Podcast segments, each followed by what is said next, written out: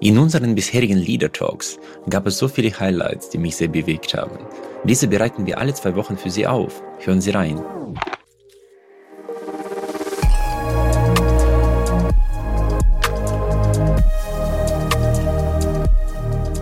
Was wir heute haben müssen in den Unternehmen, um, um Staruk kompatibel zu sein. Das ist natürlich ein Thema. Business Judgment Rule ist ein anderes Thema. Also es gibt gesetzlichen Druck, Druck was zu tun. Aber ich denke, allein der gesetzliche Druck ist ein schlechter Ratgeber. Also ich denke, Risikomanagement gehört einfach äh, zur, zur Strategieaufgabe der Unternehmen dazu, sich intensiv mit den wir, leistungswirtschaftlichen, finanzwirtschaftlichen Risiken zu beschäftigen die Risiken und ihre mögliche Ausprägung zu simulieren, darüber zu diskutieren. Was bedeutet das fürs Unternehmen? Und ich bin im einen oder anderen Unternehmen im Aufsichtsrat und beobachte, dass die Professionalität hier wirklich deutlich zugenommen hat. Okay. Das sind ganz, ganz andere Systeme, äh, als was noch vor äh, 10, 15 Jahre hatten. Und äh, die Krise aktuell zeigt mir, dass äh, bei vielen Unternehmen wirklich das eine oder andere, was die Lieferkette zum Beispiel äh, betrifft, schon vor zwei Jahren als wahrscheinlich äh, äh, definiert worden. Und da tut man sich einfach äh, leichter, wenn man solche Dinge mal durchdenkt, äh, frühzeitig diskutiert. Und das ist, glaube ich, äh, Michael, auch ein wichtiger Punkt. Handelt. Handelt, genau handelt und Handlungsoptionen frühzeitig durchdenkt, vor allen Dingen im ganzen Gremium, im ganzen Vorstandsgremium. Und Risikomanagement darf ja nicht nur eine Geschichte sein, die der CFO eben mal so nebenher macht. Das wäre ein großer Fehler. Äh, welche Rolle spielt dabei äh, eine professionelle Planung? Eine sehr große Rolle. Also ich denke, äh, Planung ist ja auch äh, natürlich was, was äh, gesetzlich verpflichtend nach Aktiengesetz zum Beispiel äh, gemacht werden muss. Mhm. Und äh, ist ja auch was, wo die Aufsichtsorgane äh, draufschauen. Und äh, es ist für mich eigentlich ein, ein wichtiger Bestandteil, äh, zum einen natürlich zu planen, strategisch zu planen, operativ zu planen, eine vernünftige Budgetierung äh, daraus abzuleiten und hier integriert zu agieren. Und integriert heißt, das Risikomanagement äh, mit zu äh, integrieren und, und andere Aspekte, die jetzt vielleicht wichtig sind im Transformationsprozess oder im Zusammenhang mit der Strategie hier auch in die Planung mit zu integrieren. Also Planung ist, äh, glaube ich, nach wie vor ein wichtiges Erfolgsrezept für die Unternehmen. Da bin ich überzeugt, auch wenn wir ganz volatile und ganz äh, dynamische Entwicklungen haben, die wir teilweise alle nicht vorhergesehen haben. Genau, das ist, glaube ich, auch äh, die größte Herausforderung bei Planungsprozessen. Dass das, was wir erleben, dauert so eine Planung, was, drei, vier Monate.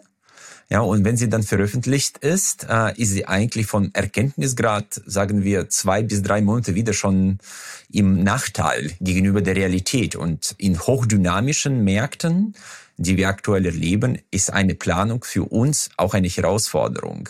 Gibt es da Kniffe, wie man damit umgeht, um das wirklich effektiver auf das dynamische Umfeld einzustimmen?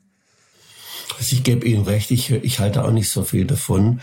Äh, im Grunde genommen das ganze Jahr im Grunde genommen mit einer Budgetierung zu, äh, zu verbringen, die dann im Grunde genommen irgendwie basiert auf Prämissen, die im März oder im Februar erarbeitet wurden. Äh, und, äh, und dann letztendlich das folgende Jahr betreffen sollen.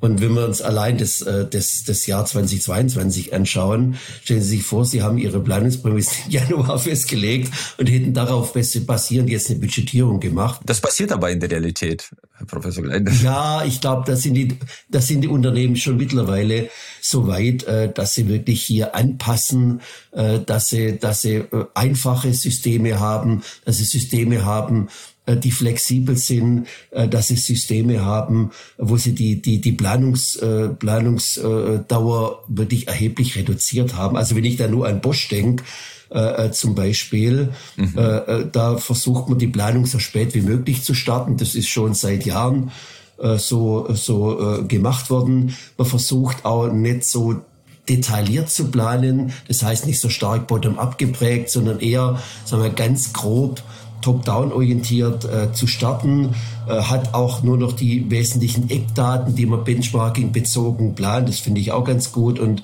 eine gute Orientierung.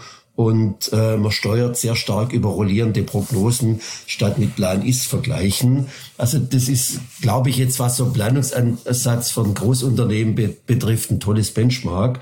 Und ähnlich haben sich viele andere Unternehmen angepasst. Also wir hatten vor ein paar Jahren eine Initiative, da waren so 40 äh, äh, Player mit dabei, aus der Beratung, äh, aus der Wissenschaft und aus der Praxis. Äh, Telekom, Hans Grohe, SIG sind mal drei Beispiele von Unternehmen. Da haben wir gesagt, klar, äh, ist Beyond Budgeting interessant, aber wir haben für die Ansätze dieser Unternehmen gesehen, dass wir ein bisschen adjustieren müssen. Wir haben gute Ideen aus Beyond Budgeting mhm. übernommen, haben aber trotzdem versucht, die traditionelle deutsche Budgetierung äh, ein bisschen weiterzuentwickeln im Hinblick äh, auf Beyond Budgeting, aber nicht in dieser Radikalität. Und das sind drei Themen letztendlich, die wir definiert haben und auch umgesetzt haben. Wir haben gesagt, die Planung muss einfacher werden, mhm. die Planung muss flexibler werden und die Planung muss integrierter werden. Und darauf basierend haben wir ein Konzept entwickelt, das, glaube ich, ganz gut äh, funktioniert und auch einigermaßen plausibel ist. Und äh, speziell das Unternehmen Hans Krohe, um äh, die nochmal zu nennen, haben das echt radikal umgesetzt und waren, waren damit sehr erfolgreich und ganz, ganz nah an dem, was zum Beispiel auch Bosch seit Jahren erfolgreich tut. Okay. Beim Beyond Budgeting ist es auf einer Seite diese Einfachheit der sagen wir, geringere Tiefe der Planung. Auf der anderen Seite, das, was mir bei denen sehr gefällt, ist äh, das Thema der Führungsprinzipien. Ja, weil Beyond Budgeting äh, setzt auf sehr, sehr starke Selbstverantwortung im Kontext der Rahmenbedingungen.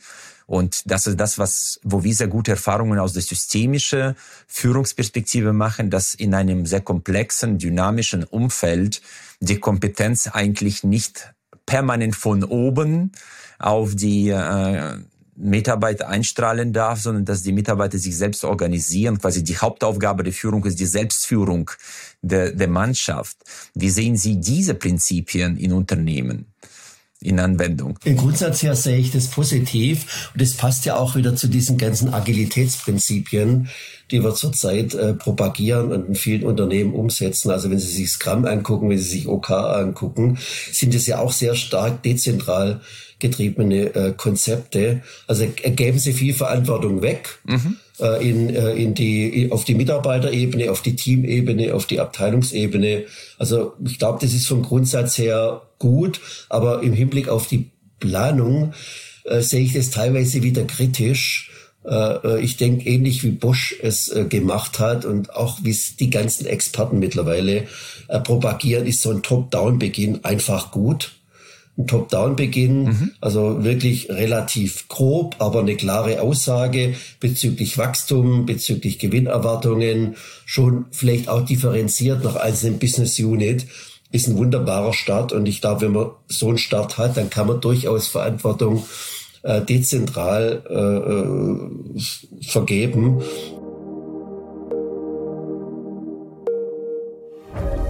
Da Sie diese Impulse bis zum Ende gehört haben, kann ich Ihnen auch den gesamten Leader Talk empfehlen. Den direkten Link dazu finden Sie in den Show Notes. Folgen Sie uns gerne, damit Sie auch in Zukunft keine Impulse verpassen. Ich freue mich sehr, dass Sie auch diese Folge bis zum Ende gehört haben. Wir investieren viele Ressourcen und Leidenschaft, um diesen Podcast möglich zu machen. Sie würden uns sehr helfen, wenn Sie dem Podcast folgen und vielleicht auch bewerten würden. Ich danke Ihnen im Voraus. Ich freue mich auf unser Wiederhören.